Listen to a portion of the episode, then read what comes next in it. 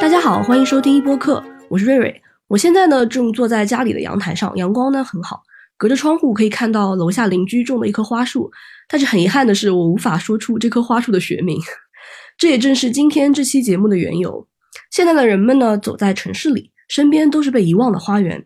面对随处可见的植物，我们叫不出它们的名字，也很少会有意识的去观察。本期节目呢，我们就想聊一聊身边的那些植物，邀请到了两位嘉宾。首先是来自上海辰山植物园的寿海洋老师，还有一位呢是我们华东师范大学出版社《我们身边的野花图鉴》这本书的编辑瑞瑞老师。啊，我们今天这期节目有两位瑞瑞，朋友们就听声辨人吧。先请我们两位嘉宾跟大家打个招呼。大家好，我是上海辰山植物园科普宣传部的寿海洋，很高兴在这里跟大家聊一聊我们今天的植物。大家好，我是华东师范大学出版社的童书编辑胡瑞颖。那么，呃，我们身边的《野花图鉴》这本书也是我责编的。然后就是很高兴能够在一个这么阳光明媚的日子里，然后坐在被封在小区里，坐在室内跟大家聊一聊我们身边的野花和野草。我们就先来聊一聊我们身边常见的那些植物吧。就比如说我们在小区里或者路边。会看到的一些植物，但是大家都会忽略掉，叫不出名字那些植物。两位老师可以先给我们分享一下吗？其实不但是我们身边啊，我们生活当中啊，到处都是植物，包括我们吃穿住行用，就是都有植物的身影。另外呢，我们现在的小区啊，以及我们的街道也是绿化越来越好，各种植物也是运用的特别的多。不呃，就不论你在什么时候过去，都能看到。呃，我们通常啊，因为植物不大会说话，不像动物一样，从呃，就是动物它会来，呃，就是会撒娇啊，或者会邀宠啊，但是植物不会。除了开花结果的时候，可能你偶尔会注意到，哎，这个怎么开花了，那个怎么结果？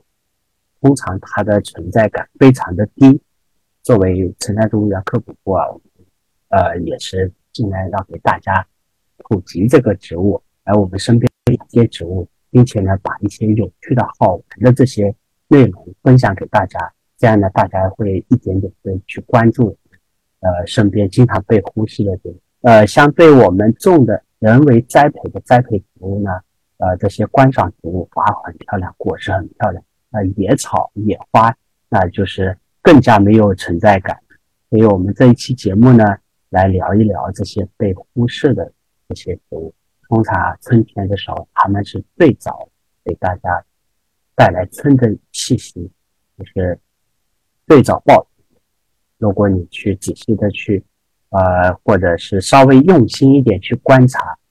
呃，角角落落，你会发现，其实这里有很你意想不到的一些植物，这些是。对我，我就是听到海洋老师说这个，就是。嗯，我们很很少会去关注身边这样的一些植物。我以前也是，就我到春天的时候，我可能只会注意到啊，草坪上可能有一片绿色，或者说我看到哪里有一点点野花，但是我很少会去关注，就是说这些到底是什么花什么草。然后是因为我今年做了一本这样的这种呃少儿科普项的这样的这种植物科普书，然后我就有意识的会去看看，哎，我们路边，我就在想。这些草到底是什么？因为我也不认识它们。后来我仔细看了一下，我发现哦，有些草其实就是我们这个书里提到的草。比如说，我昨天就在小区里，我发现了一种叫做猪泱泱的草。以前我一直没有意识，我就只会觉得它就是一个绿色的植物，然后它跟别的绿色的植物也没有什么区别。然后我还发现了，就是小区里会有很多很多的醋浆草，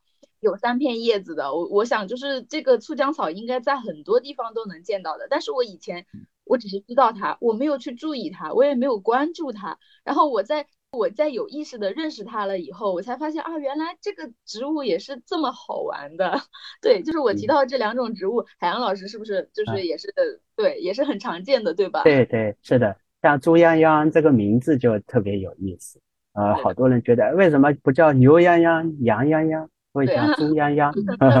对，猪遭殃的意思，就是有这种说法，叫是就是说这个植物啊，牛羊吃了都没问题，但猪吃了就会生病，所以叫猪殃殃。但具体呢，这呃这个也没有验证过，也没有科学家去专门验证这种有些坊间的一些说法，但是确实很很好玩，光这个名字就特别有意思。然后它的呃植株呢，有一轮叶子有六片，大家会觉得哎这这个长法很有趣。其实呢，里面有四片不是真的叶子，它是脱叶变来的。就是我们知道每一片叶子啊，它长出来之前在芽里的时候有两片脱叶，一左一右保护着这片真的叶。那，大部分叶脱叶呢，等到真的叶子长出来，脱叶就掉了。呃，但是猪秧秧很特别，它的两片脱叶呢，不但不没掉，而且长得跟真叶差不多。所以呢，这两片叶子附带着四片托叶，就变成了这样子我们看到的六片叶子，嗯，特别有趣。枝条上呢也有一点很粗糙的，如果呃不穿袜子不穿裤子走过，可能会刮到会刮伤。哦，嗯，特别有意思。呃，然后呢，酢浆草更加有名了，就是可能大家经常会读错这个醋字，会读大浆草，然后大浆啊，然后做草啊都有。对它这个醋呢，就是说它这个是酸酸的草，它的叶子呢，我们小时候经常会把它摘一片放放在嘴里。就这样嚼嚼着，呃，嚼破了以后就酸酸的，所以呢，这古人取就取这个名字的时候就带着这个意思，就是它嚼碎了是酸的。这样，它现在在草地上面都正在开花，小黄花也挺漂亮。呃，结了果以后啊，长长的，大概我们一厘米长，像一个宝塔一样。呃，如果是结果的时候，果实熟了。你手碰过去的时候呢，会发现它的种子噼里啪啦在弹，特别有意思。你的手放过去以后，就弹在你的手背上、手心上，特别特别的有感觉。我经我包括现在也经常自己去玩一玩，或者带着小朋友去玩，哦。它它这个种子是会弹出来的，是吗？对，它这个就是一个传播方式，就是它这样弹过去，大概有半米能弹。弹出去，然后呢，它还除了弹以外，还有一个技巧，它的种子外面会有一个透明的，就是蚂蚁或者小型的一些小动物喜欢吃的部分，然后他们会去吃这块，同时呢，帮它把这个种子搬到他住的地方，比如说鱼巢啊或者哪里，搬搬得更远。这就是一个植物的一个智慧，就是他想尽办法把自己扩散的更远，这样呢，他就能。呃，到新的领域，这样就帮助于这个种群的扩散，特别有意思。嗯，所以这是一种生存的智那个智慧。对对，包括那个呃胡老师做的那本书里面，他们在日本就有这种传统，就把酢浆草的叶子采采下来晾干，对对对，储存着用。然后有些有些金属的器皿，如果生锈了，都会把这个呃干制的醋浆草叶片。用一个纱布包起来，把它揉碎了以后，稍微蘸点水就擦，就相当于我们用醋去把一些呃金属器皿上的一些污垢给去掉，啊，效果挺好。所以这种国内以前可能也有也有用，现在呢这种感觉被遗忘掉了。但但我们现在其实带小朋友或者我们自己去体验一下也是蛮有意思的。嗯，对，就是醋浆草的去污粉，就是应该是在。没有这么多化工产品出现之前，就是很多这种古时候的人可能就会用这样的，就是一种土方法。对对对，就以前呢，它很多东西都是取自于自然当中，呃，那现在更多的用这种化工用品的人去代替，自然效果感觉对环境其实很不友好。所以包括我们现在，在我们现在的社会条件越来越好，大家有这种环保意识抬头的，就是这种可以。好好的宣传，也特别有意思。因为我们刚刚讲到了这个醋浆草的用途嘛，那就是除了醋浆草，还有哪些我们身边常见的植物是有这些特殊的用途的？以及最近不是有个梗嘛，就是说，因为大家都被封在小区里太久了，没有就是抢不到菜，大家都开始吃小区的绿化带了。那么，怎样正确的使用小区绿化带呢？我们身边有哪些植物是可以吃的？首先，首先我来表个态啊，就是绿化带就不要去。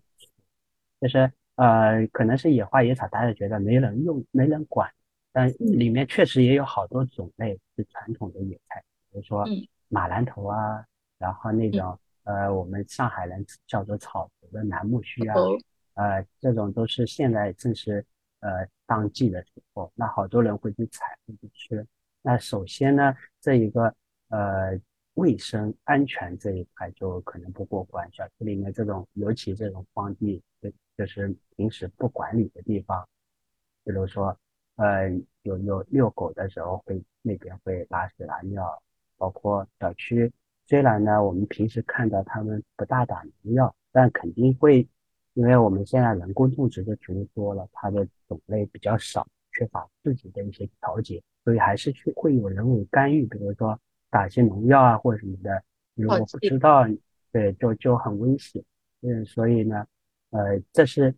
一个是出于安全，第二个呢也是对环境的一个破坏吧。这块草地本来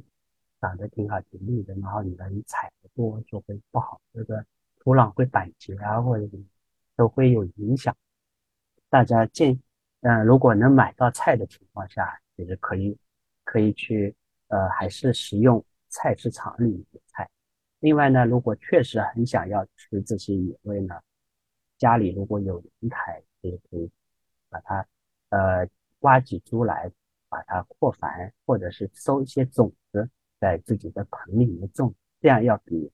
直接去挖要要好太多。对我之前也看到，就是前两天那个绿化带的那个梗一出嘛，然后看到淄博馆也是很快的，他们就发了一篇就是科普文，哎，也是建议大家就是能不吃绿化带尽量别吃绿化带，因为也是就像海洋老师刚刚说的，里面可能会有一些除草剂啊、化学药剂啊，然后还有其实就是我在我们自己小区的绿化带里啊，我就是能看到垃圾，能看到里面有猫窜出来，能看到许多就是说这种。呃呃，宠物狗啊，就是排泄的这种粪便，但就是很难找到，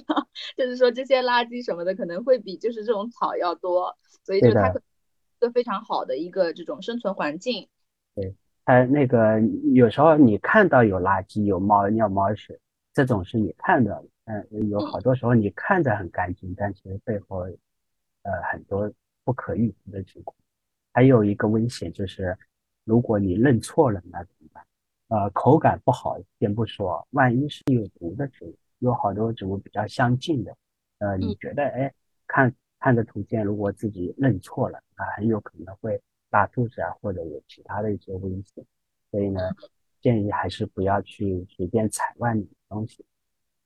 嗯，那就是说，如果呃，如果是在我们比如说去那种像田田地边上啊，去郊野。如果看到了这样的这种野菜，这种野菜是可以可以采摘的吗？比如说像这种春天很常见的有艾草啊，然后还有这种荠菜啊，就是是我们户外比较常见的，这也是就是能吃的这种吧。就是我们如果自己去去有看到田边有这种野菜的话，就是能采来吃吗？这种啊，像我们以前呃，我是在浙江的农村里，我们呃春节前后经常会去山上面。呃，小路边上看到马兰头呀，包括那个，呃，清明节前后我们会去采一些野艾蒿的嫩叶，我们用来做青团。这个青团确实很好吃，比我们现在市场上卖的用麦芽，就是麦苗汁做的要好吃很多倍。第一个呢，它麦苗那个呢，它做出来的青团啊，只是颜色变化，香味什么都没有。我们以前用那个野艾蒿这一类的做的。呃，它里面的纤维我们也是揉进那个面团的，就是特别的，里面可以看到颜色有绿色，然后有些墨绿色的一些一些纤维，而且它这种菊科的植物啊，有一种特有的香味，吃起来特别好吃。那么有一次我们，呃，我前几年我丈母娘帮我来带孩子的时候，就跟着呃他的朋友一起去路边采了一些野艾蒿，我回来做青团，我就。建议他不要做，因为路边这种呃，我们城市里汽车非常多，对吧？这种嗯，呃，这种有很多的那种金属、重金属啊，或者是有一些其他的呃一些污染，不大建议去吃。哦，另外呢，城山植物园也遇到过好多次有游客在园子里面采。蜂莺啊，或者有些野艾蒿，我们也提醒他，但是他说这些是野生的，没关系。他觉得是野生，但对对植物园来说，这是一个景观的一部分。他挖掉了，这这个整个景观都不好。呃，所以我个人的层面来说，都是不建议去这种地方采。原来是这样，就是说嗯我没有想到还有游客会去植物园里面还会去 挖野菜。对，他觉得这个不是不是人工种的，是自己长出来的，他就这个就可以随便挖，就是对，呃，呃我是不大提倡的。虽然呢，这样可能觉得没少了很多有趣的趣味的一些活动，但如果大家都这样的话，就非常不不好管理。现在就是尽量就是在无论是在路边也好，然后是在嗯什么就是近近郊啊、远郊啊也好，就是说尽量我们看到就是这种野菜啊什么的，还是就是尽量要控制自己的双手，不去采摘比较好。对一就是不要破坏它的，比如说像植物园里面不要破坏它的观赏性；二是嗯，就是我们路边能看到的，可能就是多多少少它可能受到污染了，但是其实我们可能就是从外观上面可能还发掘不出来。嗯，对，呃，所以我们如果去外面，呃，不要去动手，我们可以动眼，还有动脑啊，我们可以去认识这些植物，比如说酢浆草啊、蒲公英啊、马兰啊，这种都是呃我们身边很多，而且呢，这个食用啊，就是包括那个蒲公英还有马，都是我们使用的非常多的，对，我们认识了以后，去了解它背后的故事，然后呢，自己家如果呃用花盆什么的，可以创造一些条件去栽培，然后呢，再把它采下来自己吃。这样的话，呃，旅游的时候乐趣也不减少。另外呢，也能够充分的去感受这种古人就是这以前的一些传统的一些呃饮食文化，这样也就会更好。提到像比如说提到关于植物的一些饮食文化，像我知道嗯有一些这种，嗯，比如说像蒲公英，它好嗯像就是它是可以吃，然后它的根也是可以入药的，是吗？对，蒲公英它是全世界吧都是比较公嗯认的一种可以食用的植物。它我们中国吃的少，因为它有点苦，所以嗯它的呃根它整株都可以食用。呃，它那个叶片呢，我们家楼上有那个阳台上长出来，我们有一次就除草的时候就把它叶子采下来，然后呢，呃，把它切得很碎，做了炒，做了那个炒饭，还挺好吃的。哦，蒲公英炒饭是吗？对，叶片可以做做炒饭挺好。然后像马兰头、草头这种啊，我们又是野菜，同时呢，市场上本身就有的卖，包括荠菜。嗯，这样的话，我们在外面的时候可以去看这些植物，去观察，然后呢，再去菜市场买这种对应的，呃，有安全保障的这些野菜，再回家吃，其实一点都不影响。对，我们提到就是说有一些这个像有一些这种野花野草，可能它背后有一些很有趣的故事啊。我我嗯我只知道就是像我比较常见的，就比如说白车轴草，也就是我们经常说的三叶草。啊，那对，就是说有一个传说嘛，就是说，嗯，如果能找到四片叶子的三叶草，那么可以给人带来好运，有这样的一种传说。然后上次呢，嗯。我是有一次给小朋友们去做，也是就是说去共读活动的时候，然后有个小朋友就问我，他说，嗯，我妈妈说是没有四片叶子的三叶草的，那所以嗯在这 这也是我的一个问题，就是到底我嗯们像比如说有一些关于这种三叶草的一些传说啊，说它有四嗯。片叶这种是不是这种传说是不是真实的呢？它它确实啊是没有这种四叶的呢？啊，呃，对，那个白花车轴草，就是我们说的三白三叶啊，它呃是有这种说法，就是哎，我找到了多于三片的，呃，嗯多的越多的，呃，你的运气越好，比如说有四片有五片，呃，这个确实是有的，因为我们的植物啊，它不嗯是说一个模子里出来，就跟我们人一样，它后代会有有一些变异，那四片五片这种都是有变异，它是有一个概率的，就是特别的少。平时我们找不大到，所以呢，国内外都是会有那样的一种说法。除了就是我们国内，比如说丁香，北方种的特别多，那嗯有些平时是四个花瓣，那有些五个、六个都是会就就能找到这种，都说能带来幸运，这都是大家的一种非常好的一种愿望。那白山叶呢，我们小区里也用的比较多，就在像我们小就是小朋友玩小公园边上就有。呃，有有好几次，我就带着小朋友，带着我家孩子一起去找，呃，嗯找了好有有一呃有一次边上有个小朋友找到了，但我家孩子没找到，他就很晚了，找了还是想找，后来回家拿着手电筒回去再找，就是找不到。呃，但但是另外一个小朋友确实找到了，我还拿过来拍了照片。然后隔了好久以后，我们在有一次，哎，突然我家孩子找到一片五片的叶，特别高兴。对，他说我要拿回去夹在书里，他就放在口袋里，等回家的时候不见了。所以这种呃，特别失落。对呀，特别失落。不过这种也挺好玩，就是他知道有这样的一些文化在，这种是特别的少的。那。嗯，因为大家都非常希望找到四片的这种叶子，呃，幸运草，所以通过现在也有一些园艺公司通过一些人为的选育或者其他的一些改造，能做能培育出来这样的品种，就大部分都是四叶的，所以这样的情况下就感觉不稀奇了，对吧？它就是有这种人为改造了以后，你再找到视频就很容易，这样就感觉失去了那种。呃，你中奖的这种感觉，对，还是物以 稀为贵的。对对，白三叶是有的，这样是有这种四叶五叶的。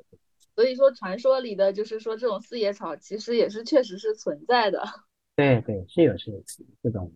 呃存在，然后有这样子的传说。因为我们刚刚也讲到，就是孩子们他其实对植物还是有着天然的好奇心的嘛。我们身边的野对野花图鉴，它其实也是一本面向孩子们的植物科普书，对吧？那我想问问两位老师，给孩子们的植物科普教育应该怎么做？我们可以注意一些什么呢？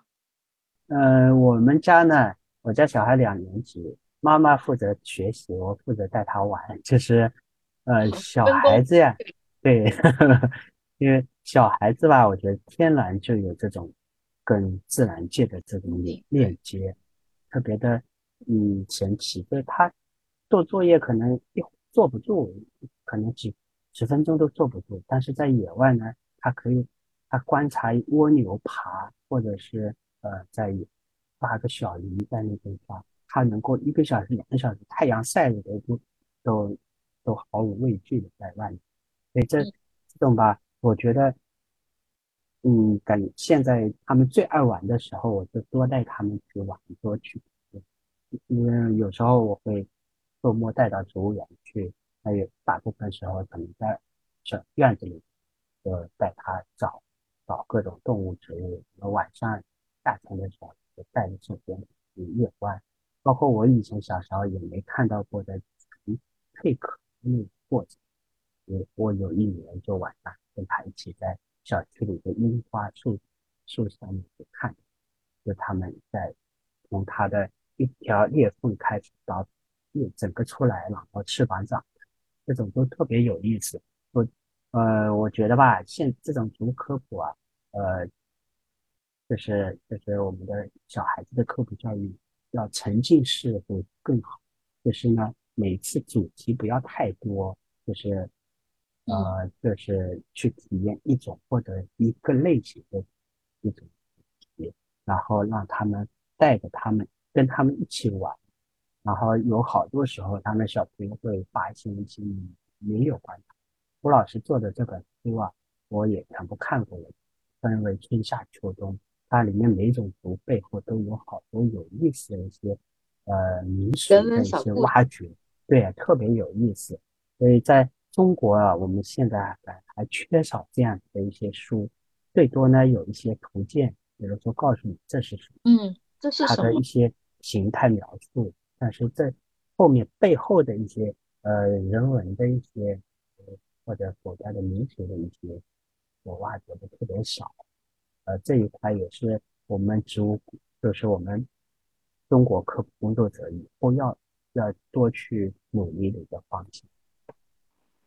对，就是我。呃，因为是做这本书嘛，然后就是同时也是看了很多就是国内外关于植物的一些科普书，可能有很多给孩子的书，它可能从画面的精美程度上来说已经是做的很棒了，就是它画面可以制作的非常精良。然后呢，它但是它有一个问题，就是它可能呈现给孩子的是一个比较客观的一个东西，就是我可能看到一个植物啊，它告诉我这个植物有多高，它长什么样子，它的花是什么样子，然后完了讲完这些，可能哦，OK，下一个植物了，然后告诉你它是什么分类啊，植物学的分类啊，那我觉得就是这种可能对于孩子来说，他可能是缺乏了一些趣味性，而且就是孩子的学习嘛，他可能更需要是一些就是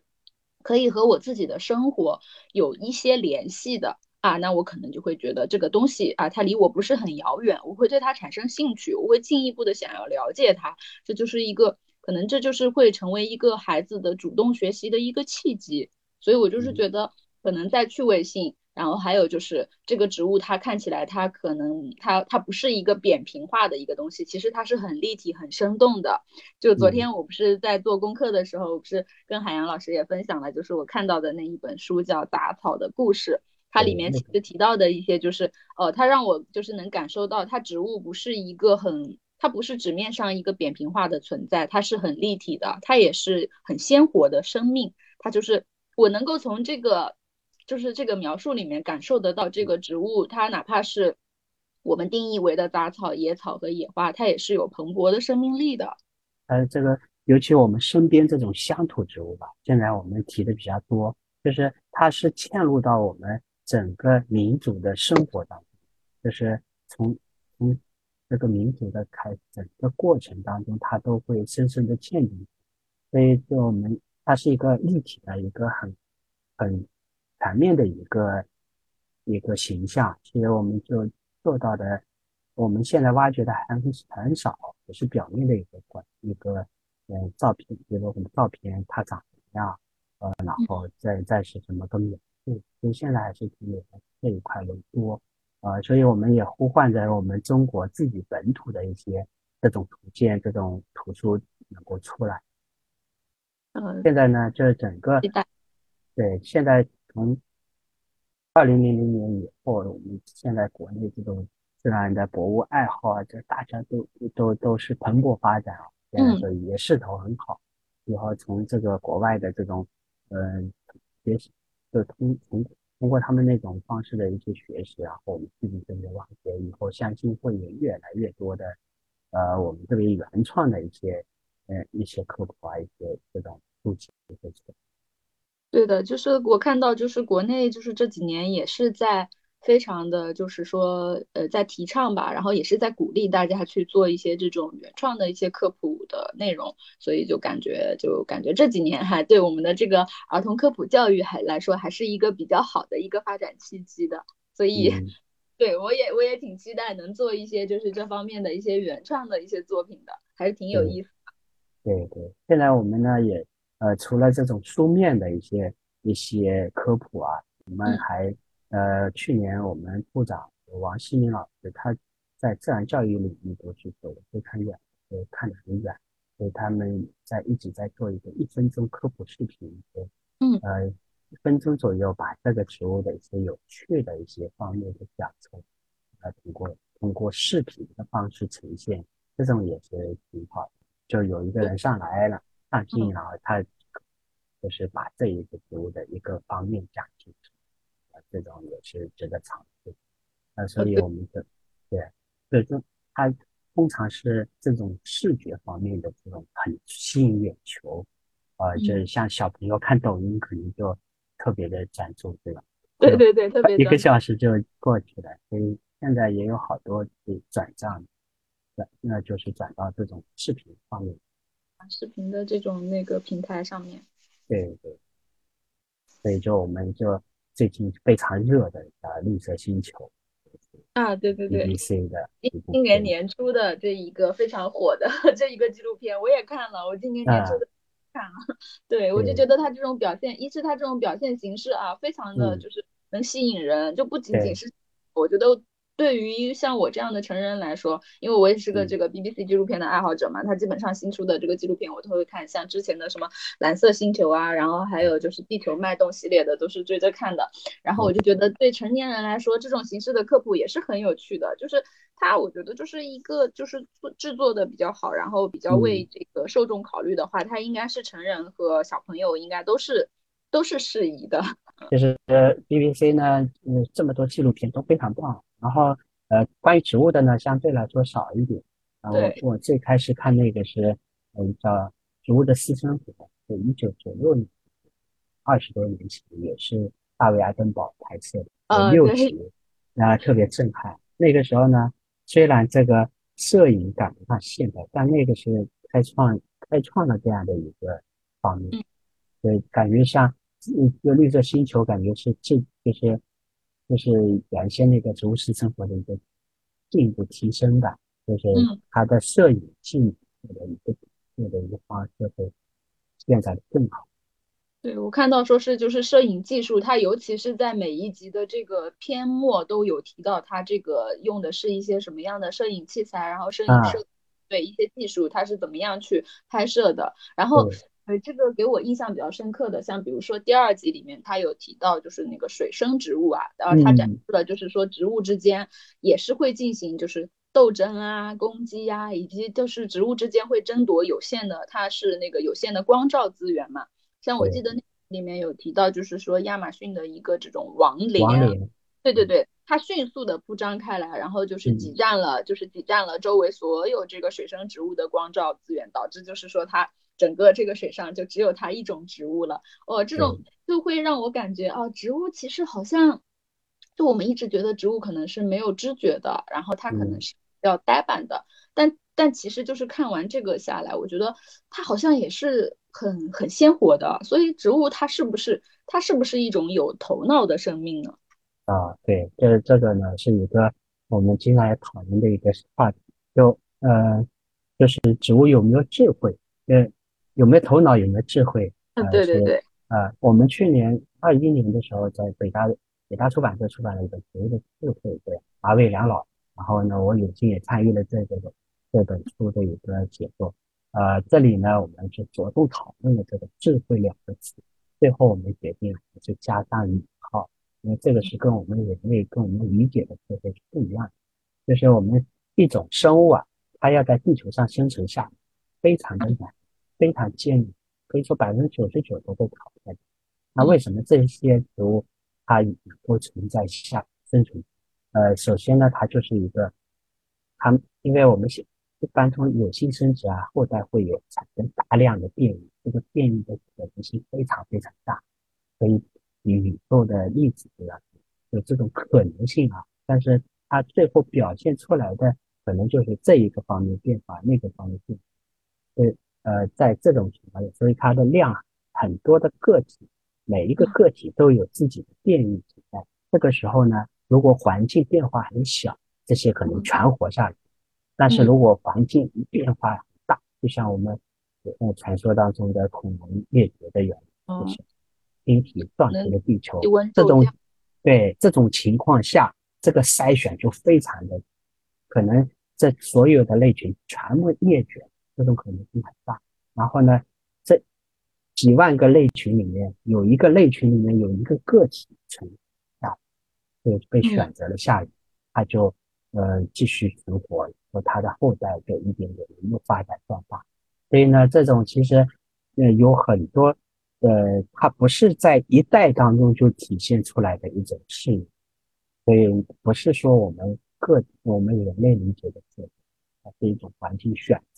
自己先变异，再环境选择，然后呢，它存活下来，就是正好适应这个现在的。所以我们理解它是一种智慧。所以，所以我们当这个智慧呢，就打了个引号。所以说，这里的植物呢，有一个头脑，也是要打引号。就是我们就就刚才讲到的王莲，它为什么会呢这种用用这种方式生长很迅速，然后有刺把所有的能。挤开的挤开，能压死的压死，它其实就是刻在基因里的一种行为哦，所以就是这种行为，确实是感觉就是像植物和动物都会有这样一种感觉，是他们的一种本能，就是会本能竞争。对的，对的。它是植物还是动物？我感觉动物也是，就是天生会有这样的一种本能，他们去对对对，就有一个很著名的，就很典型的例子，就是呃袋鼠。袋鼠刚长，嗯，刚生出来的时候才一个一个小手指那么点大，那它有这种本能，就会爬到它的育儿袋里。它如果爬不进去，它就死。所以它如果是对它没有这样的本能，它就肯定就生存不下去。所以这种有些东西都是与生俱来的，就是刻在基因里。它一旦被唤醒以后，马上就会去执行这样的一个任务。还有就是这个植物，呃，也是昨天看到那本书里写到的，就是有很多植物，它可能是。可能是几千几百万年前就已经就已经在这个地方就已经存在了，然后它可能是，比如说有的这个地层的这个就是土质，它呃那个专业术语叫什么我也不记得了，就反正就是呃地质年代的某个土层里面嘛，它可能就是也发现了这种植物的化石，然后这个植物它可能现在还是存在在我们这个地球上的，嗯，是不是是不是有挺多这样的这种植物的？对我们的例子，我们身边就有这样的例子，叫活化石，嗯呃，就是水杉、银杏这种都是，就是我们在现现实生活当中也有活的植物在，同时呢，它在化石当中也有，我们通常叫这这种植物这一类植物吧，叫就就叫活化。除了像那个像这个水杉和银杏是那种比较高大的，有没有这种？我们这种生这种像杂草啊、野草啊这样的，也是生存了就是什么成千上百万年的这样的一个时代的，有没有有没有这样的？是有的，像毛茛科的一些植物，就是呃，它历史进化史非常的长，然后也有好多呃之前就有，现在也有，化石也有，呃这一类也都有的，都是好多都是连连续性的，就是它不停的在演化，然后。祖先也在地层当中能找到，现在呢也有这样的一些。哦，毛茛应是对毛茛是我们身边很常见的，就是那个会开花的那种。对，就是在毛茛科，就包括我们最最早的一个中华古果那一类的嗯化石找出来，当时就说它跟毛茛的呃关系比较近，就是也都是最开始是在水水里。毛茛科是很大一个科，这个里面有好多比较古老的种。哦，所以就是有很多植物，感觉确实是它比我们人类的历史要悠久的多得多得多。对的，这个呃有有植物才有人类生存的可能性。对对，包括这个远古大气的改造，这些都是浮游植物和浮游生物它们的功能，它们的呃作用是非常大的。如果没有他们改造我们呃地球的一个呃环境，就是整个对这个大气，我们人类是不能不可能生存。嗯嗯，呃，对我知道的一个就是，比如说像石炭纪，石炭纪的时候，就是地球上的氧气含量是很应该是就是很丰富的、很高的，那应该也是。就是说，因为石炭纪有丰富的一些像什么蕨类和苏铁的植物，是吧？就是它们蕨啊，对对对，这个氧气含量变得丰富，所以就是说，原来我们的这个地球，就是说这个气候啊，还有各种条件啊什么的，其实都跟植物是息息相关的。对的，包括以前说，那这个蜻蜓特别大，有一米多，特别大型的一些昆虫，当时都是呃那个时候的大气当中氧气含量比较大。比较高，所以他们就是进化出这样的个体特别大一个。对对，另外呢，氧气多其实也不一定是好。事，呃，整个地质年代里面有五六次的一个物种大灭绝，就是因为氧气太多。就是它，我们大家知道二氧化碳是一个温室气体，那个时候二氧化碳太少了，氧气太多，气温骤降，然后导致了生物大灭绝。就有这个说法，其实是非常有科学依据的。嗯，所以说就是有一些这种自然界的一种平衡存在，然后也不是说就是我们可能在现在看来啊，一一味的提高某一个数据，可能对我们现在的条，就是对我们现在这种环境来说，可能看上去好像是会有改善，但是其实有可能就是人为的这种干预过多了，它反而可能会带来一系列的这种蝴蝶效应。对那有些时候呢，这个整个地球、整个整个大环境，它有一个趋势的，就是我们正好赶上这个。比如说有一个说法，就是中国以前有就竺可桢以前有日记，他发表过一篇文献，就是中国几千年的一个气候的变化。他发现这些呃朝代比较兴旺的，比如说唐朝呃，这个时候就是呃气候呢是一个暖季，就是一个暖季。然后有些灭亡的那些时时代时候，你朝代它又是一个小冰期，就是一个呃气温比较低低一那个时候，然后所以呢引发一些连锁，比如说收成差了，饥荒、灾荒，最后呢就这些暴动、农民暴动又把它推翻，这其实挺有意思的。就是我们这种很多时候看历史、看一些事件。要综合的去考虑，不能说呃相信单方面的一些单一的因素。对对，就这样分析其实很对啊。如果呃气候寒冷了，那收成就差，收成差了，就老百姓吃不饱，那就要暴动。进入第二部分，因为我们寿老师是在上海辰山植物园工作嘛。然后我想问一下寿老师，就是在植物园里工作是一种什么样的体验？在植物园工作就是种树吗？呃，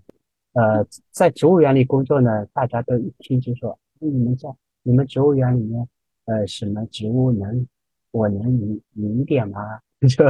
有好多人都会偷偷想，你们植物园什么东西最好看？能帮我问一点吗？都这样问，或者有些人说，哎，我去植物园能。能免票吗？我就就就会非常的尴尬。我说我们植物园也分很多的类，很多的部门。像我们植物园就主要是科研，我们城山植物园算是科研单位的性质，科研为主，就是科研园艺都不然后呢，还有各种行政部门非常多，而且每个部门都有自己的一个职责。那我们，呃，我这是这种。个工作体验呢，其实跟每个人自己，就是个人因素影响更大，对吧？呃，在城山植物园呢，每年都会有各种发展，各种这样的呃一些对外交流，有一些呃工作做，其实呢还是工作量蛮大的。但我个人呢，因为比较喜欢植物，从小学我从以前在在家乡的时候就开始接触起，然后。现在后来读书也是读的植物方面的，现在在这里工作，包括现在有觉得时间也很不够用，喜欢看各种书，来各种照片。嗯，当然不单单种树了，我们植物园有科研中心，有十多个课题组，每个课题组都有自己的研究方向。然后这样的话，就呃，包括我们有一些番薯，就研究番薯。大家觉得番薯没什么好研究，但番薯的。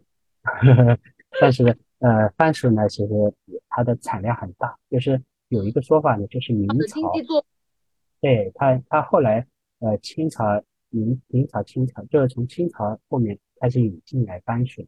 后来我们中国的人口增加非常多，这个番薯的功功不可没，就是它让人家吃饱。它这个除了主粮粮呃稻和麦以外，这些经济作物的。增加就让我们人口加速增长，能吃饱包括运营，所以研究这些就为了改造它更产量更高、口感更好，然后有一些对环境的抗逆性更强。我们有一些地方本来种不了，但是后来能种。这个呢，我们袁隆平院士以前也在做，包括在海水里种植，对吧？嗯，让大家都对啊，有有一些旱做得到，这都是为了。增加它的适应性，然后改造它，就为产量更高。所以，就是科科研中心呢，他们的做作用是做这一些，呃，把这种植物给挖掘出来，然后开拓更多的工艺。包括我们还有一个组呢，是做鼠尾草。鼠尾草大家可能不大熟，但是呢，嗯，里面有一种叫做丹参，就大家就这个是听过。对，它是一种药用植物。那怎么样呢？那它有一种丹参藤，就是一种药用药用成分，我们要把让它成分增加，然后它这个水呢有一千的一千种种，怎么样来进行改造，进进行一些要抑制它的半生藤的产量更高，这些都是我们的一个研究方向。呃，这个工作还是非常的大。那还有呢，园艺部，园艺部难道除了只有种树吗？种树其实这还呃只是一小块，还有很多他们园部的同事会有不同方向，比如这个人专门收集多肉植物，这个人专门收集呃木本植物、那个草本植物，这个都是有方向的。那像我们科普，科普他们大家一觉得，呃，要么去做讲座，要么去做活动，那些都是小的，都是细，都是一些末端的一些功能。那我们的主要还有。呃一些开发一些课程，包括一些输出一些理念，嗯，都是一些要就是改变人们的一些想法跟看法，嗯，这样的话，就是也是非常非常重要。哦，我有看到，就是说，嗯，咱们辰山植物园科普部这边是，嗯，会定期或者说是开展一些，就是针对呃像中小学年龄段的有一些那种研学的这样的这种活动。对，我们就是带小朋友到野外，真去体验就是大自然，就是像刚才说的，有一些这种针对小朋友的这种科普教育，可能还是要亲手，就是说动手去做一做，或者说这种沉浸式的这样的这种体验。我们科普部有一个同事在做一个小植物学家这样的一个小一个课程，这个课程呢，我们人数大概限制在二十人左右，不多。然后呢，呃，一门课分四次，就是。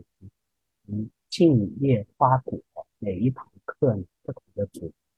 然后呢尽量会在室外上课，然后呃就是我们一半是讲这个理论知识，一半呢是给大家在园在自然界当中去寻找这些主题的一些素材，大家一些啊这样的话经过一每周一次一个月的次的授课，他对这个植物的认识就不一样。而且呢，小植物学家还分初中高三个阶段。如果是完整参加这个十几堂课的话，啊，这个人生可能也会改。这种呢，就是一些比较深度的一些课程，就是呃，受众很小，但是呢，它的影响很大。不是的，那不是那种，呃，我去游园会呀，可能一下子面对三四万人这样。一个课程，那种呢就是蜻蜓点水一样，所以呢我们也是各种在尝试，有些是往深度走，有些呢往广度走，对不对？都是结合，也在探索。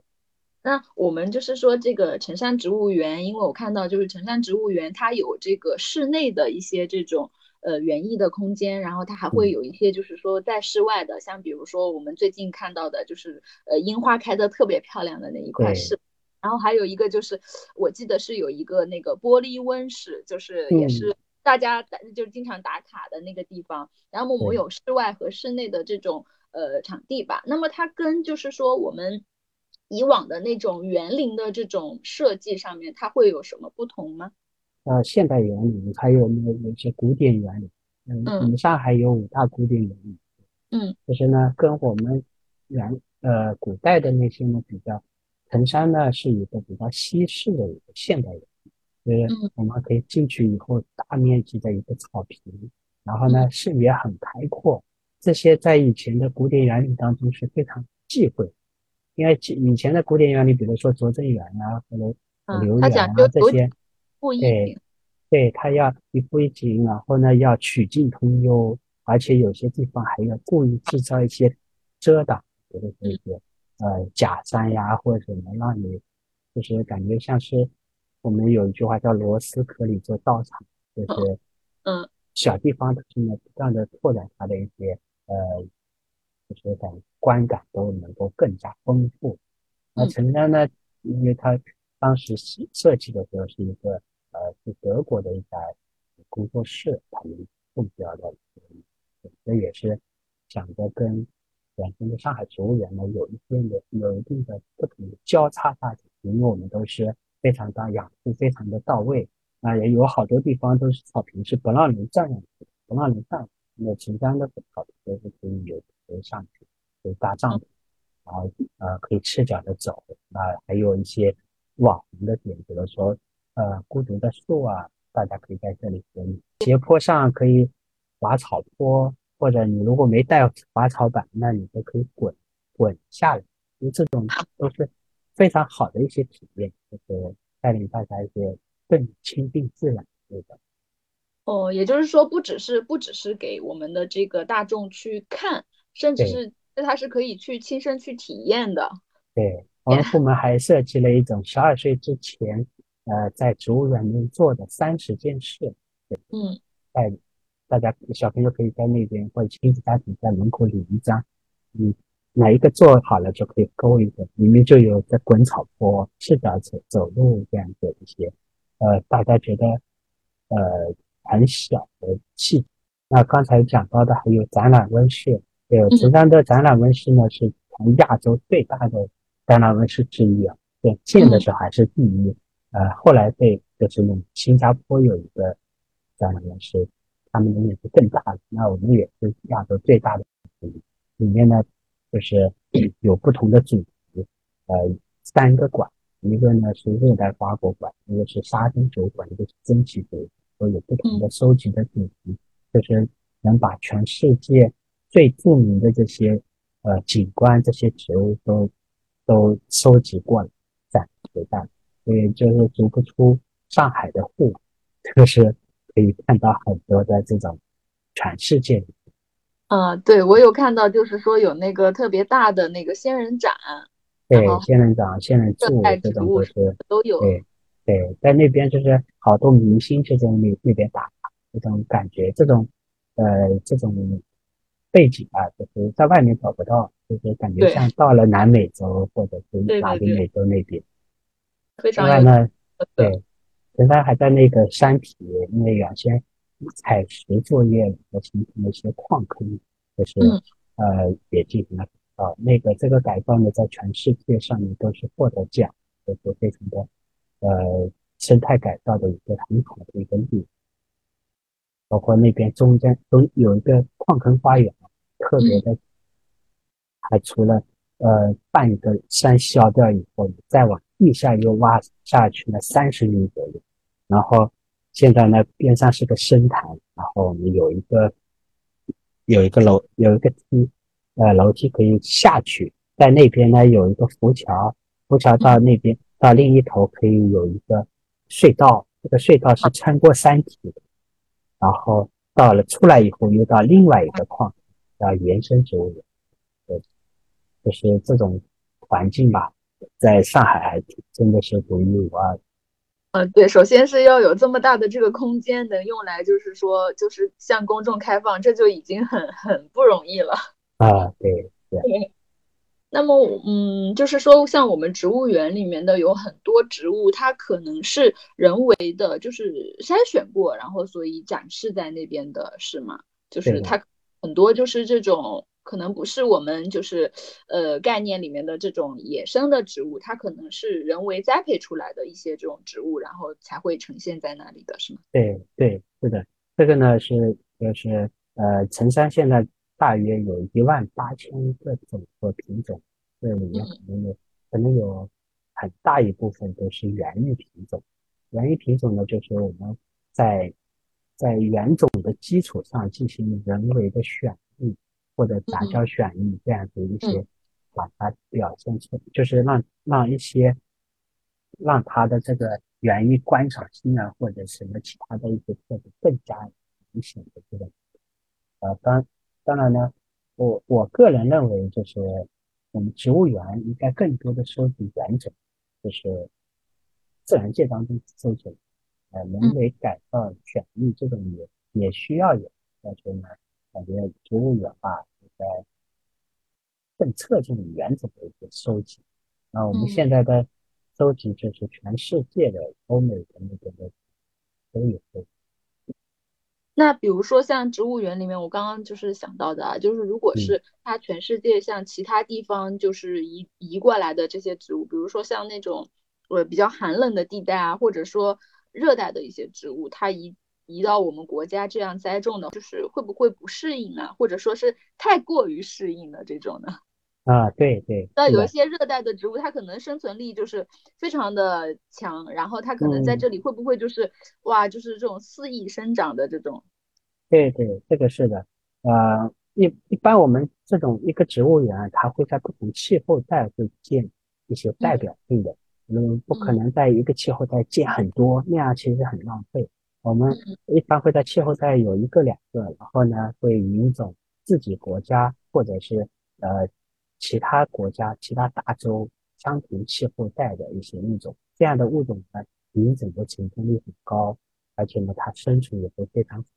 这样呢，就会我们可以进行一些跟我们这边的植物一些呃育种啊，或者是到然后它的一些资源的利用开发，这些都是可那刚才也讲到了，有一种有一些植物啊，嗯，就是过来以后到中国行我们国家变成了一种呃泛滥，也就是我们现在说的一些叫入侵植物啊，对对对多的，对对，它这个入侵性吧，这个其实有时候说起来其实是人人不好，不是植物不好，因为因为植物啊，它的是它的本能是。尽量的繁衍自己的后代，尽量的攻城略地，但是呢，人把它放到了不合适的，或者是，呃，因为它大家知道，在植物在原产地，它有很多的这个环境一些物理或者是生物的一些限制，所以它在这个地方呢，相对是是处于一个平衡的。但是你如果一旦把它挪到了另外一个地方，这个地方。气候条件很合适，另外还没有天敌，那它作为一个物种来说，那当然是喜大普奔呢，就是要要 应该要扩散自己，所以就形成了我们现在所谓的入侵。入侵。所以对，所以我们在引种的时候也要考虑这种啊，所以在成山植物园的呃苗圃里有一个叫隔离苗圃，隔离苗圃就是这样子的一个作用，就是。呃，把国外引种来的东西要在这里隔离观察几年，觉得它没危害，再应用出去，再普及出去。那这一个地方呢，它是周围是一圈河，相当于一个半岛一样，有一座桥跟它连接的。呃，在这个桥这个门进去以后呢，有一个 U 字形的，有一个路上有一个 U 字形，就相当于这里面是有水的。就是我们轮轮子经过的时候，也是会洗一遍轮子，就是相当于把它关禁闭在这里，呃，让它观察个几年，隔离生长。对的，它外里面的车子运其他苗出来的时候，就是会经过这个水，啊，也会把轮子上万一带出来的都是这样。因为好多好多这种入侵植物啊，都是靠种子繁殖的，一种是会飞的，有一些是会粘在土里，会粘在轮子里。这样的都会有这种这样。就提到提到这种入侵物种啊，我就想到就是可能我们平时比较常见的，像比如说春飞蓬和那种一年蓬，它们是不是也是好像也是入侵植物是吧？对。然后不是最近提的比较多的，像加拿大一枝黄花啊，然后呃就反正就刚刚提到的这这个点嘛，就是我们日常生活里面现在我们在国内能看到的，是不是有有很多入侵植物都已经就是已经在我们的这种身边就已经安家了？对呀，对呀，就是呃，菊科的植物特别多，因为菊科大家，对大家知道那个它像蒲公英一样会飞，会飞那就很难管了，对吧？嗯，它像像加拿大一枝黄花，一株加拿大一枝黄花开花，它结了果以后，大概有几十万粒种子，这风一吹，相当于撒，相当于喷雾一样喷出去了，它怎么防？只有在它没开花之前把它拔掉。其他好像不大有特别有效的办法，而且它生长的过程当中还会，它底下会有一些横走茎，就是你拔的时候很难把它拔干净。对，所以它可能根还保留着。对，它的底下的根茎，它进行匍匐茎是吗？对，它是一个呃无性繁殖，还有呢种子又是有性繁殖，所以呢就非常的厉害，很难清除掉。还有春刚才讲到的春飞蓬、一年蓬。这些植物啊，都是从北美洲过来，所以我们就是好多入侵植物啊，要么就是美洲过来的很多，就是新新大陆到旧大陆，就是新大陆那边到旧大陆这里，它的天敌特别少，嗯，然后呢，这一类菊科的植物，它的种子又特别的多，特别的容易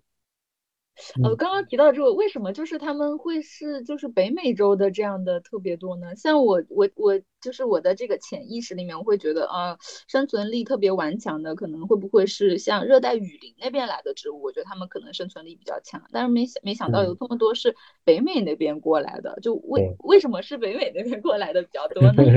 北美跟东亚是在地球漂大陆漂移之前这两。还是非常近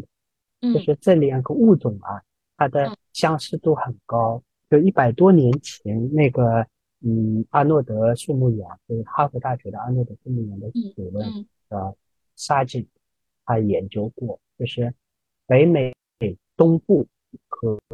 东亚这边的植物区系相似度很高。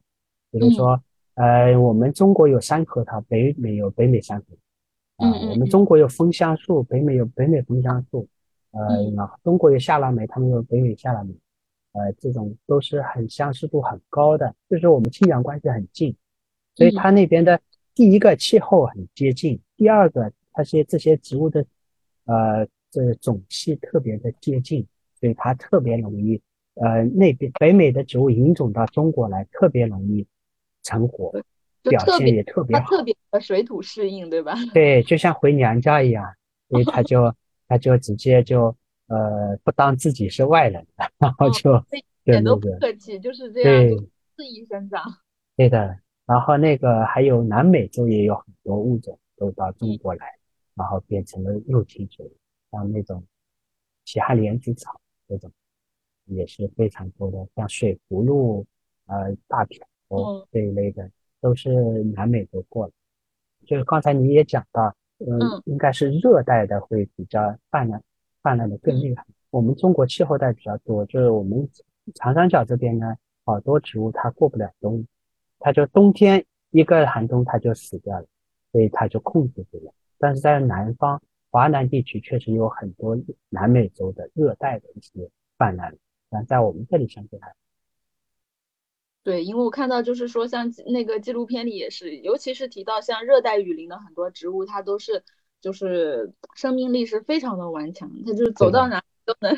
蓬勃生长，而且就是拼命的对周边的这种植物。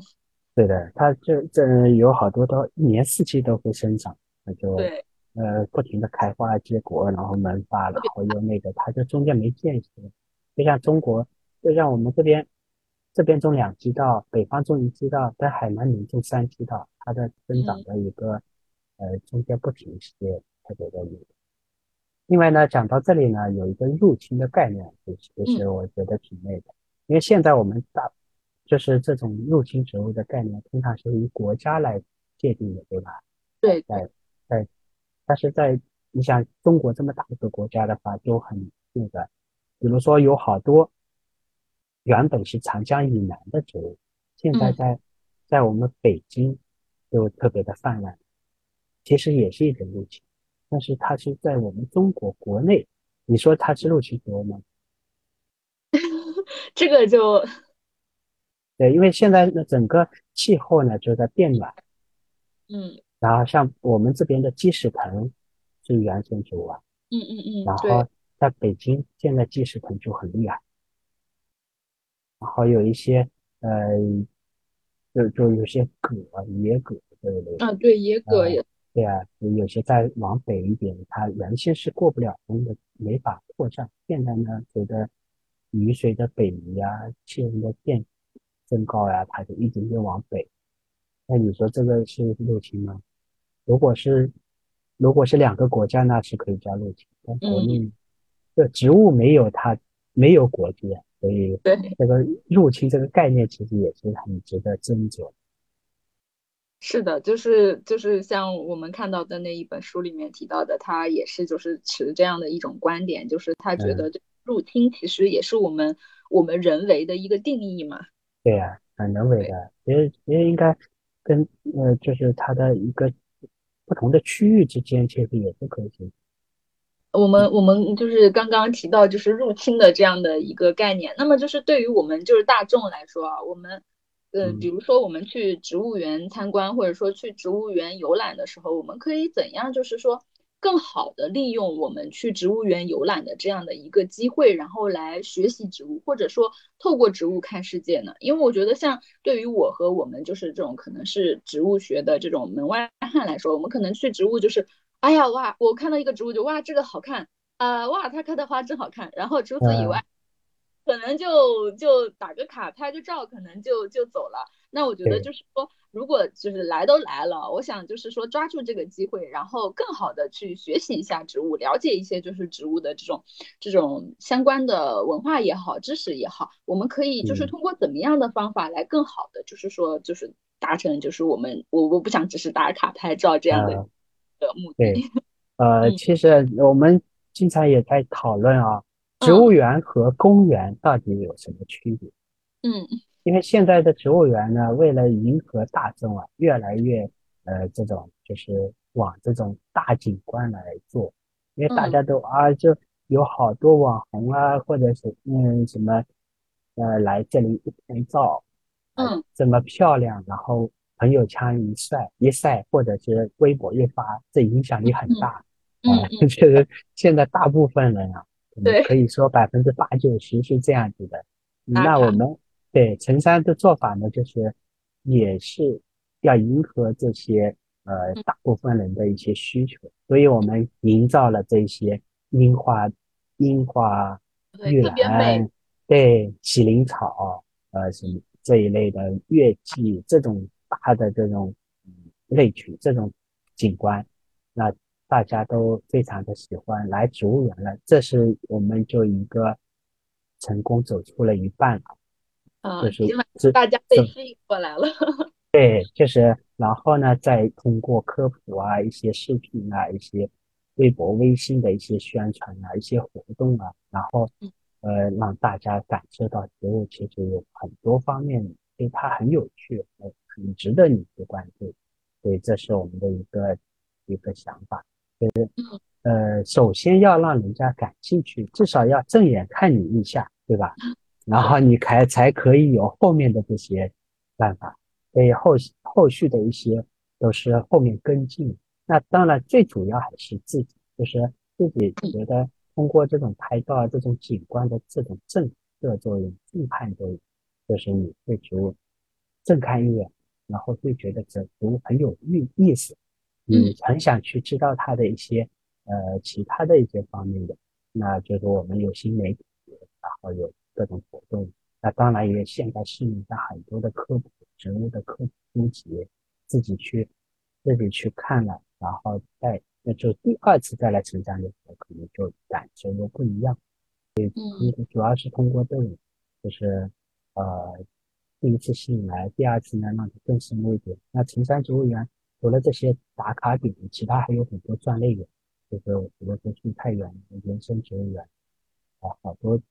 专类植物，就是你可以可以供给更专业的人去看，就是两手准备吧。哦。那从我们个人来说，其实主要是，呃，要有一些做一些功课，的，觉得哪一个类群喜欢，然后可以去先了解一下，去那个地方再去到里面看，然后。也要从身边小区啊、公共绿地啊，或者是家里的花盆里，所以可以挖掘一些这个关注的一些内容。哦，所以就是对于我像我们这种就是比较门外汉的这种呃大众来说，那我可以就是我既可以来这边，就是比如说我在不太了解、不太熟悉的情况下，我可以既来打卡这些网红景点，然后通过这些网红景点，然后我可以了解到哦，原来它里面大概是有这样这样这样的一些这种区域，或者说这样的一些路线存在的，所以这就是我可能这是我。了解的第一步，然后如果我产生了就是对植物的兴趣的话，那我可以就是说继续深入到每个区域，比如说我可以，比如说我对那个就是刚刚咱们提到的这个呃那个温室里植物园、蔬菜啊，或者是温室啊，这些呢就又是比较专类的人，我可以更加细的去看。就我对某个类别产生了兴趣，然后我可以再到这样的一个区域里面，然后就。就仔细的，然后来系统的学习这样的一些植物。对的，啊，也有好多是家长就会带小朋友来，就呃到呃儿童园。我们本山的儿童植物园那一块呢，是也是比较重点的，就是小朋友玩玩的时候才会就会感受到身边的这些环境啊、植物啊，所以我们那边有有一个儿童植物园，然后呢，儿童植物园边上呢还有攀爬网，然后呢还有一些小动物园，还有呢海盗船可以玩沙子，然后还有一些那个藤蔓园可以走到上面去。可以近距离的接触这些藤蔓植物，就是，嗯，也是一种，就是潜移默化的这种影响吧。嗯，所以就是对小朋友来说，也是一种，就是像我们说在玩中学的这样的一个机会。对，我觉觉得吧，嗯，学不能很苦的去学，首先你要喜欢，嗯，比如说对对植物感兴趣或者喜欢，才会去一点点去锻炼，对吧？对对，小朋友来说是这样的，就是他首先要有一个趣味性，然后他要觉得，哎，我对这个感兴趣，我想主动的去了解，可能对他来说才会就是去就能记得住。嗯，对对。所以也在我们陈山也是不断的在摸索，不断的在调整，就是怎么样做到自己的这个社会的一个职责。像植物园是不是还会开展有一些就是这种嗯？亲子的这种活动啊，对，有好多这种呃亲子啊，我其实陈山还是很提倡亲子，就是因为小朋友带就家人带着小朋友来，小朋友第一个能够从自然当中获得他一些嗯书本或者社会当中得得不到的东西，同时呢，也是一听起来的话，对整个家庭一些关系的缓和或者增进啊，都是很有好处的。所以，所以我们包括像儿童园里边有很多的，嗯，一家人一起做做的那种，呃，嗯嗯，就是的秋千啊，或者一些开展的一些活动。然后，另外呢，我们植物植物园也有很多，有好多特别喜欢植物的，就会报名参加科科普志愿者。嗯，这样的话，就是有好多不同行业的，每年都招一批。这样的话，其实也是一种对社会来说也是一点点的、一点点影响。我们身边《的花图鉴》这本书其实也是通过呃从玩中学，书中有很多就是写了植物的妙用啊，是大家可以用手呃就是在家里亲子一起来做的。其实就是说像。我们刚刚提到的，就是说对小朋友的这种科普书嘛，然后我们希望就是说一套对小朋友的这种科普书，可以不仅仅是让小朋友看。就是说，我不仅要知道，就是这个植物是什么，它长什么样子，我也希望我能跟这个植物一起互动，或者说我知道这个植物跟我的生活有什么联系。所以，我们这本书里面呢，就有介绍到很多，就是说植物跟我们的生活息息相关的这个部分。那么，一个那，就是说这个书里面有很多是跟吃有关的，因为吃其实也是我们就是大众嘛，就是不管是成人还是小孩都非常感兴趣的一个点嘛，就是说这个。植物、野花、野草跟我们的吃有什么联系？那比如说这个书里面有提到锦菜，那么可能就当单提锦菜这么一个字，可能大家觉得会有点生疏。但其实我要说到，就是说像三色堇，大家可能就会比较熟悉了。三色堇就是我们在呃公园里啊、花坛里也就经常能看到的一种花。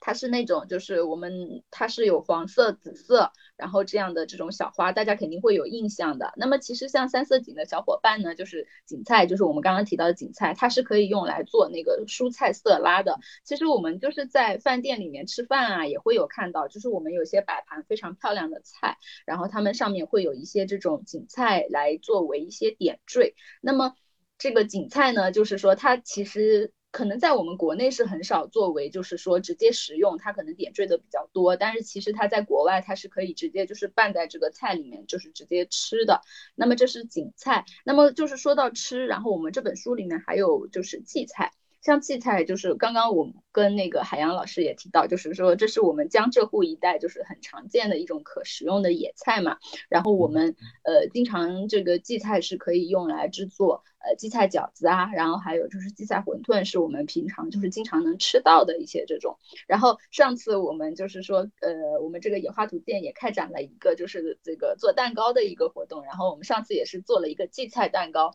然后意外的发现这个荠菜蛋糕味道也是非常好的，所以就是有一些更多的这种吃法，也就是可以我们的读者朋友自自己可以去就是开发，然后。呃，其实刚刚我们就是有一些植物的这种玩法或者互动，我们刚刚在就是讲解的过程中，其实都有穿插着讲到，比如说我们提到像那个蒲公英啊，它是可以吃啊，然后还有它的根是可以用来就是呃，我们可以用来泡水，讲究一些的这种喝法呢，就是可以把这个蒲公英的根，然后把它就是呃晒干，然后小火煎一煎，然后最后把它的这个根研磨成这种粉末。那么它就可以像这个手冲咖啡一样，我们用滤纸就是把它冲泡，然后滴滤，然后这样我们就是得到了一杯这种蒲公英蒲公英的这个可以说是蒲公英跟咖啡吧，然后这样也是可以就是作为我们的一种饮品。然后还有就是我们提到的，刚刚提到的是吃，然后还有很多是可以用的，就比如说我们提到的这种酸酸的那个酢浆草。就是在古时候可能没有这种去污成分的时候，它可以让就是我们的硬币啊，或者说铜镜啊，就是用那个醋浆草，它里面去就是擦一擦这个硬币和铜镜，那就是可以把它们表面的一些这种金属氧化物就是可以去掉，那这也是这种植物对于我们生活的一种用处嘛。然后还有一个就是我们刚刚提到吃和用，那其实就是植物跟我们的这个。嗯，文化其实也是息息相关的。就我们刚刚也有提到，像白车轴草，就是我们说的那个三叶草，就是关于三叶草的这种美好的传说。那么，其实关于三叶草，不只是有就是四叶草的这种美丽传说，它其实还有很多诗歌是关于三叶草的。就比如说像还有艾米丽·狄金森，他专门写过这种三叶草的这种诗。所以我就是觉得，呃，一本这种科普的书，它如果有这些。呃，吃啊，用啊，以及就是跟我们的文化息息相关的一些东西，它可能就是可以让孩子觉得这个植物，呃，它是跟我有关的，它不是一个就是，呃，摆在植物园里啊，或者说摆在公园里面，它只是这样的一个存在。我觉得这可以让孩子就是意识到这个跟我是有关的，就是这个植物是我生活的一部分，而且它不仅仅是跟现代的我们，而且是跟以前古代的我们也是有。交集的，就是植物，它一直都是存在的，它不是跟我们人类之间是相互孤立存在的。其实我们大家都是一个整体的，所以我就是觉得这里面体现的这个人和自然是和谐共存的这一点意识，我觉得是读完这本书里面是能让孩子感受得到的。就是我不仅仅是了解植物，我还了解了这个植物跟我有什么关系，它跟我的生活有什么交集，所以我就是觉得这个是。比较值得去读的，然后也是我希望就是说，嗯，以后能做的一些这种科普方向的产品吧，就是我对自己的一个要求吧，就是希望它能跟孩子的生活，然后还有就是说它能它的趣味性和直观性能够更好。对，为就是切合我们这这一本书的一个一个主题吧，其实我们身边其实就有就有很多的存在，呃，大家不要辜负了。呃，身边的这些植物，多在小区里面，我们的公共绿地社区里面都可以去做关注，呃，不一定不一定要去植物园，或者嗯，啊，从我们身边的呃环境当中都去关注。呃，我一直都特别喜欢这些呃野草、野草、野花，就是它们啊特别的，嗯，就是。他们在没有人刻意关注的情况下呢，长得特别好。我有有一个切身的体会啊，就我以前在植物园边上路边看到有一株早落听泉草，花特别漂亮，紫色的像蝴蝶一样，我看着特别好，我就把它挖了一株种在我办公室的花盆里。嗯，但是呢，逐渐的，它的花越开颜色越淡，越开越小，最后都不开花了。